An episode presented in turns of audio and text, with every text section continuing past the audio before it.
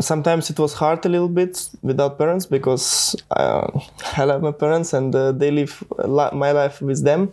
But uh, in academy it was super. I sit at home two weeks, and even people come to my house under the window. They're waiting for me. You know, I, I didn't answer on the on the phone because it was a little bit like not not not fear, but I'm 14 years old, you know, 15, and it was incredible. Next day I go to training, and uh, the sport director Srna called me and said, "You go to Madrid with us." I was in barber shop. I was what Madrid, Madrid, and the next day I made debut in Champions League. I played when I was uh, at home. I played PlayStation and FIFA with Real Madrid. After I saw these guys and I beat them. Yeah, it's the first. It's help a lot for the club. You know, I I'm so teammate. I'm I'm not how to say. I'm not egoistic. I'm I'm not an individual player. And uh, of course, for striker, I, I, must score a lot of goals, make assists. It's it's really important. But the first, it's help team as a lot as I can. But my goal is to be a top scorer. GAK, der Grazer Stadtclub. Ja, hallo und herzlich willkommen beim nächsten Stadtclub-Gespräch. Lang ist es her, als wir die letzte Folge gedreht haben. Und wir haben uns gedacht, ähm, wir sollten im neuen Jahr natürlich wieder durchstarten mit den Stadtclub-Gesprächen. Und unser heutiger Gast ist unser, unsere Neuverpflichtung Bogdan Vionik. Äh, Bogdan, first of all, maybe you can uh, pronounce your name for all our fans that they scream it right after you score goals in the stadium. So, how do you pronounce your name? Hello, guys. I'm Bogdan Vionik. Thank you very much. Um, maybe we start at the beginning. Um, I saw some videos yesterday of uh, Swiss uh, YouTuber Cubanito, and you told him that you got a little football as a baby. And I want to ask, were you destined to play football, to become a professional footballer?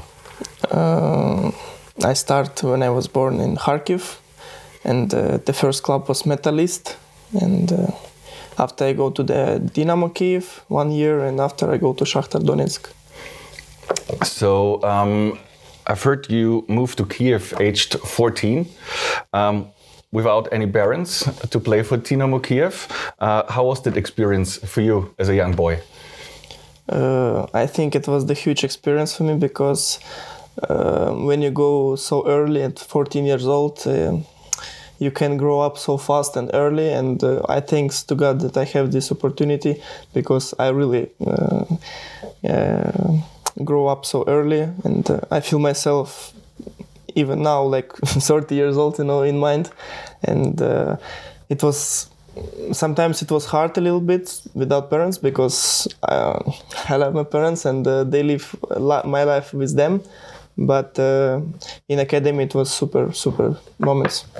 Um, how can you uh, think about the academy in in uh, Kiev? Um, is it one of the of the best academies in in Ukraine? Uh, yeah, I think so. It was uh, Dynamo Kiev. It's incredible training center for the kids and uh, who, who who go to the under 19, under 21. They they move in another training center. The rest was also so good. Yeah, it's one of the best. So you played uh, in the youth teams uh, of Dynamo Kiev, and then you signed a contract with uh, Shakhtar Donetsk. Yeah, I was uh, one year in Dynamo Kiev. We we won two championships, and after I go to the Shakhtar Donetsk. How was the atmosphere in in for playing for Dynamo Kiev as a youth player and afterwards uh, with uh, Shakhtar Donetsk as a professional player. How are the fans in Ukraine? uh, this moment when I changed my, my clubs, uh, this uh, it was a little bit difficult because you know it was not in the first team changes because if it will be from Dynamo to Shakhtar, it will be more harder. But I also feel the same a little bit because uh, when I changed the club, it was a lot of pressure from the Uh, from the directors, sport directors, and stuff like this. I sit at home two weeks, and even people come to my house under the window. They're waiting for me. You know, I, I didn't answer on the on the phone because it was a little bit like not not not fear, but I'm 14 years old, you know, 15, and it was incredible. I sit at home and after yeah I moved to Shakhtar Donetsk at, at the night. From, I think uh, Shakhtar Donetsk is playing in Kiev Yeah. at the moment. yeah. So is it uh, like like a, a really rivalry uh, between those two two clubs nowadays? What do you mean rival? Uh, it's like uh, like Madrid and Barcelona or Inter and, Yeah. and AC Milan. It's the same. It's sometimes I have goosebumps now, you know, uh, because yes, it's derby from Ukraine. It's the best derby, um, like Real Madrid, Barcelona, Milan, Inter. So uh, when the Shakhtar moved from Donetsk to Kiev, I think it was the same like Milan and Inter, because it was in one city, and uh, uh, Shakhtar uh, also. The first they play in Kharkiv in my city by plane it was difficult and after they become uh, to play in Olympijski so it was the same. Did you play in a, a Ukraine derby in a Kiev derby? Um, in academy, yeah. Okay. Yeah. Um, one question um, is what was your favorite club when you were a young player? I had an interview in YouTube. You can find it. Uh, I was a 11 years old kid. I played for Metalist Kharkiv, and uh, uh, also a journalist asked me, "Where do you prefer to play in the future?" I said, "Metalist Kharkiv, and of course Real Madrid." Okay. And well, you did play in the Santiago Bernabeu. Uh, it was a Not, dark not, day. not, not almost. I played in. Uh, Or was it in the Alfredo Di Stefano. Alfredo Di Stefano, yeah. But um, I mean, it was a dark day for me because I'm a Real Madrid fan as well, and you won that game three two, and you had your minutes playing uh, in Madrid against all of the superstars. How was how was the feeling? Every time when I speak about this, I still have goosebumps because this period for me was the best in my life. I think. Um, I, I want to start a little bit early because I, I played for under 21 and I scored a lot of goals. And uh, after I go to the uh, under 21 national team, uh, first time, and then I, I get the coronavirus. The, I'm the first player who take the get the coronavirus in the Ukraine, you know. And it, at that moment, it was like a catastrophe Yeah, and uh, I sit at home two two weeks, and uh, next day I go to training, and uh, the sport director Srna called me and said, "You go to Madrid with us." I was in barber shop. I was, what Madrid, Madrid, and yeah, next day I made debut in Champions League. I played when I was uh, at home. I played PlayStation and FIFA with Real Madrid. After I saw these guys and I beat them in in few weeks. how was the the atmosphere after the game in the in the locker room with you and the guys? I was really surprised and shocked because when we finished the game, we just come to the dressing room and it was like normal. Like we beat team from Ukraine. I was really shocked because we um, we were so motivated and uh, uh, and we lost our our full power, our you know these feelings, this and in the end we like don't have any power and we sit like this like congratulations guys So you you, you were I, I think like it will be the, you, you the can't believe that you yeah yeah you, and we beat yeah no you know we go there like uh, without a lot of our stars from the team like main main guys who take also get coronavirus but we are younger guys we go there like we can do this why not it's really sometimes people can can laughing like you now but three two yeah. Yeah, I know. It was a really hard game for me that day, but congratulations Thank you so uh, to you. Um, two years after that game, um, the war in Ukraine started, and um, I watched uh, whole, a whole lot of videos yesterday uh, from Cubanito from Switzerland, and I saw that he brought you to Switzerland and tried to find a club for you. How did you get connected to him? it's also an interesting story. Uh, when the coronavirus started, we go to the home at home uh, at at the March of 2020, and we were at home. I think four months. You know, you, we can do nothing, and uh, I was every day on the sport guard, and I was with the ball with my with my uh, parents and with my friends and. Uh, in one moment, I, I showed the video from 433 and uh, I think I want, I also want to be there and uh, I must think about uh, like what I want to do, what what I can do to be there. And I start to do some tricks, and uh, I made trick, and they post me. They post on three three Okay. four three three, and uh, it was also I- was so happy because you know like it was my goal, and I achieved this. And uh, Cubanito was reacted on this, and he uh, wrote me in the Instagram and said like congratulations, it's good. Maybe we will see each other in the future. I still have this message, and uh, yeah, F- two years after when the war started, he write me also like if you need some help, you can write me, and uh, I write him like if you have any possibility to help me, I will so so grateful to you. And uh, he bought me a ticket. And I came to Switzerland, And the rest is and the rest history. is history. Yeah. Um, I, um, you lived with like one one guy of, of One- FC Zurich, yeah, I yeah, he was the coach from from the academy, Mario Fischer. It's top guy. Like uh, he will be always in my heart because uh, you know when you, you when you made the Champions League debut and you think your life will be like this after war go go down and uh, you lost everything. I came to Switzerland with the backpack with boots, only with boots.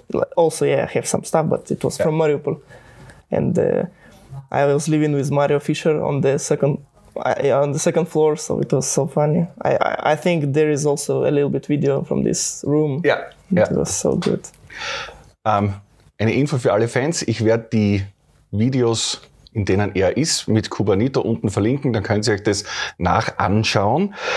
Ähm, in the video, you also learned a little bit of German. Yeah, yeah. Um, how was it to learn German with uh, guys from Switzerland? I mean, it's not the it's not it's not high German, Yeah, but yeah. Uh, it's a it's a own kind of German. you know, I think when you don't know German, uh, the Swiss German it's normal, but when you know German German or Austrian German, it will be so complicated for me. But I was know nothing. I didn't know nothing about German, and I start learning a little bit. So I uh, how to say I have a lot of stress, you know, and when I have stress, I I can't learn it. But for me, it's easy. If I have teacher one month, I will speak freely. Now I understand German and I, I can count, speaking a little bit, understanding a lot of things. So uh, I hope next interviews will be in German. Yeah. So we will vielen Dank für deine Unterstützung. we will we will make a video about your German courses Okay. then. Um, so how was it to to come back to professional football after well all that happened to you and, and to Ukraine? How did you regain strength and, and confidence? Uh, or didn't did you never lose it? I think when the war started, I uh, I think ten minutes after the war started, my parents called me like they bombed us. But my parents, if you know, if you will know them, you will understand what I speak now. Uh, they so funny, they so confident, and they never lose uh, uh, good mindset. And uh, they said, just continue.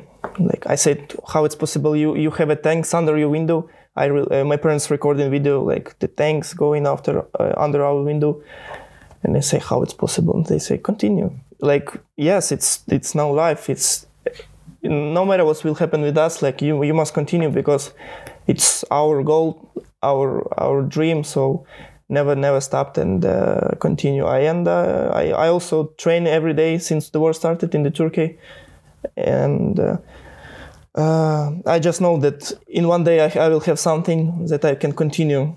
I didn't know when, but yeah, the, the God gave me Cuba, and uh, I go to Switzerland. And a few few weeks ago, a few weeks after, I took my parents and all my relatives to the Switzerland. Okay, are they still in Switzerland or are Yeah. parents? Okay, so um, you first started with the youth team of uh, FC Zurich. How was that time competing with with all the other Swiss players? It was really good, uh, good times because the guys really, I'm so appreciated to them because they take care about me. They, you know, like I didn't feel myself like I'm um, foreign foreign player. So the guys were so funny. They asked me. They we learn. I learn German. They learn a little bit my language, and uh, it was really funny.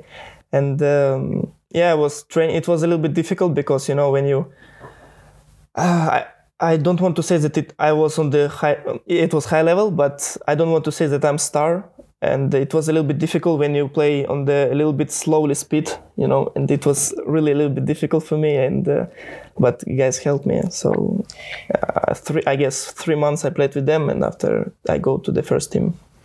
Um, during that time, uh, the coach of the first team was uh, Franco Foda. Yeah. He's known here in Graz as well as the former coach and player of the other team here in Graz. Um, how was your experience with him? Uh, how, how much did you learn from, from a guy like him? Yeah, it's for me it's top coach because I played with him and uh, you know I have a little bit a strange and difficult situation about contract with Shakhtar about this um, trans- transfer loan because I we must uh, make this deal until the first official match, but something going wrong. I I don't say this, and uh, uh, I lose. I think eight eight games official, and I lose two games in Champions League qualification, also six game in Championship. I think, and uh, every day he support me like every day every day he asks me how you feel when we, when when you know i said i also don't know when i can come to you and um, when I signed officially, finally, he, he was one of the first who congratulated me and said, "We wait for you on the training tomorrow." A few few days ago, I made debut against Winterthur. Did you still have contact with him? Did you talk mm, about the, the transfer to, to GAK? To be honestly, no. And uh, you know, uh, the Franco Foda is he's not like.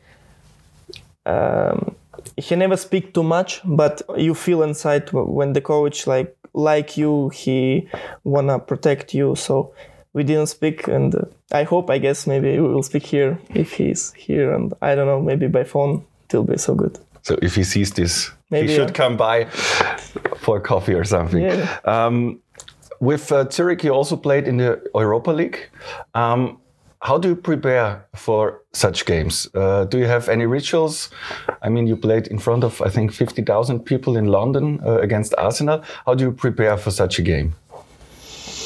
Uh, I when I was a kid, I understand. You know, I, my my favorite uh, kind of uh, movies. It's uh, ancient, like Troya, The Kingdom of Heaven, and I like there is um, these actors who play in like these persons like Alexander Makedonsky, this guy, they always was leaders and uh, they like to be when there are a lot of people around you. So I feel myself like actor. Football players, it's the same, and uh, I prefer to play when it's thousands of people than when nobody. I play better. And okay. uh, when I played in the Emirates, it was I guess it's sixty thousand was, okay. uh, and uh, atmosphere was amazing because of the Zurich fans the incredible fans really i'm so appreciated to them also. They support me a lot in the instagram and on the pitch.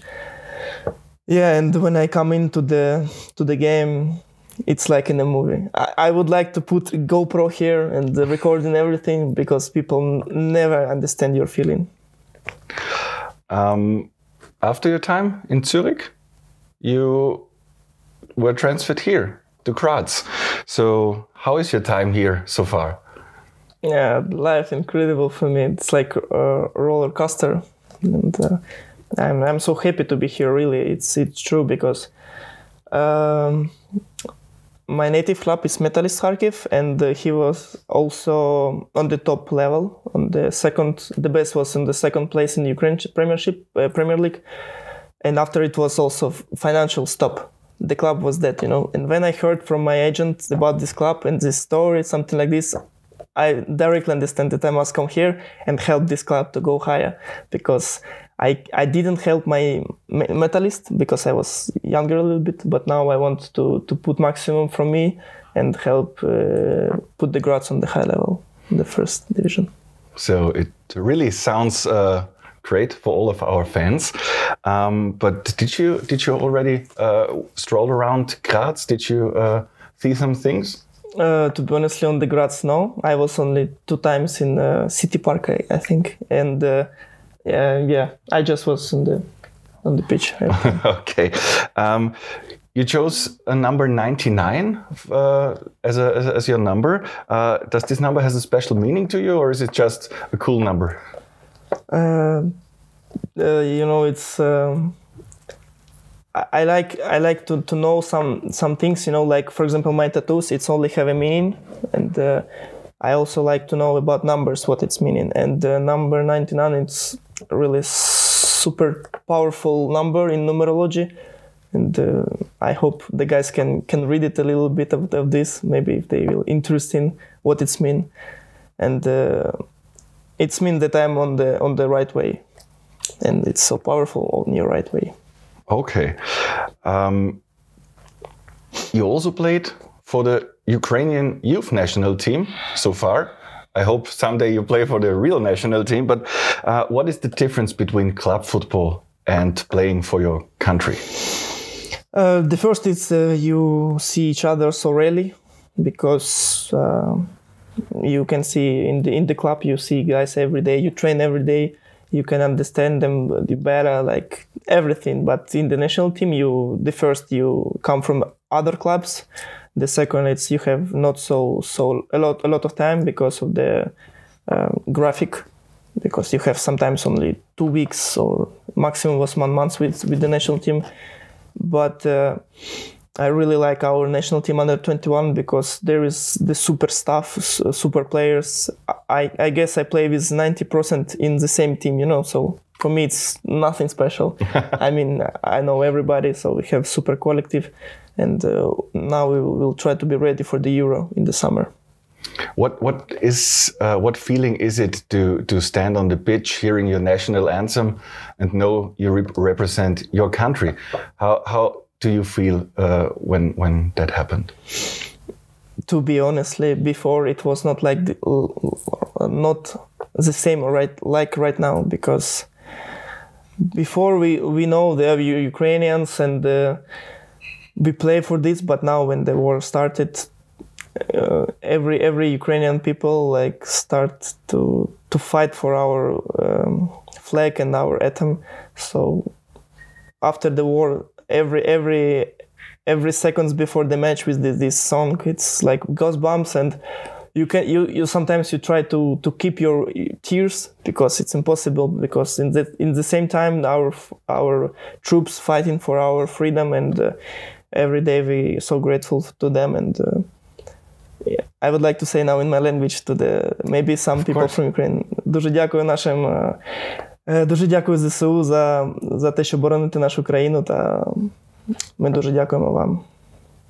Well, maybe coming back to the situation right now with GAK. What are your goals? I mean, you told us already you want to become a yeah, champion and race to the first league. But what what are there any other goals uh, to make any friends or what what did you think about? Uh, yeah, it's the first. It's to help a lot for the club. You know, I I'm so teammate. I'm I'm not how to say. I'm not egoistic and I'm not an individual player. And uh, of course, for striker, I, I, must score a lot of goals, make assists. It's it's really important. But the first, it's help team as a lot as I can. But my goal is to be a top scorer. okay, that's a good goal. Um, and what lies ahead for you for yourself? What are your goals, and where do you see yourself in five years or in ten years? As you can see, my life every every day changes. So I sometimes I can't make any plan for two days. You know, like I I can speak with my family. Yeah, in one week we must go there. There, one week changes everything. We are in another country. How it's possible? So I don't like to do this. I live day by day, but with the one dream, it's win the Champions League, Golden Ball. But I I would like maybe to play in Bundesliga in, in the future. But the first, it's here. My dreams, uh, my my mind is here. And maybe someday at Santiago Bernabeu with, uh, yeah, Real Madrid. it will be. I think it will be one of the best history in, in the story. Yeah, that's for sure. Um, Last, I already told you. Normally, we do uh, we ask our guests to ask a question uh, for the next guest, and our last guest was our athletic trainer, uh, Stefan Ave, and he asked uh, who is going to score the first goal of the second half of this season. So, who do you think uh, will score the first goal in the first match? Bogdan Viunik. so, and last, uh, we ask you for a question for our next guest. What do you want to know from our next guest without knowing who it might be? Yeah, it's really interesting because you really don't know who it will be. So I would like to ask the so interesting uh, question. Um, what you will dream if you know that it will be? That's a really good question. Looking forward to ask this question. Um, thank you very much uh, for talking to us. I hope you had a little bit fun. Yeah, and thank you so much. I wish you all the best for your time here in Austria, in Graz, with GAK. Danke vielmals an euch alle fürs Zuschauen. Ich hoffe, ihr habt unsere neuen Stürmer kennenlernen können. Äh, freuen uns schon auf das erste Heimspiel, wenn er dann vor vollen Rängen hoffentlich auflaufen kann und bejubelt wird.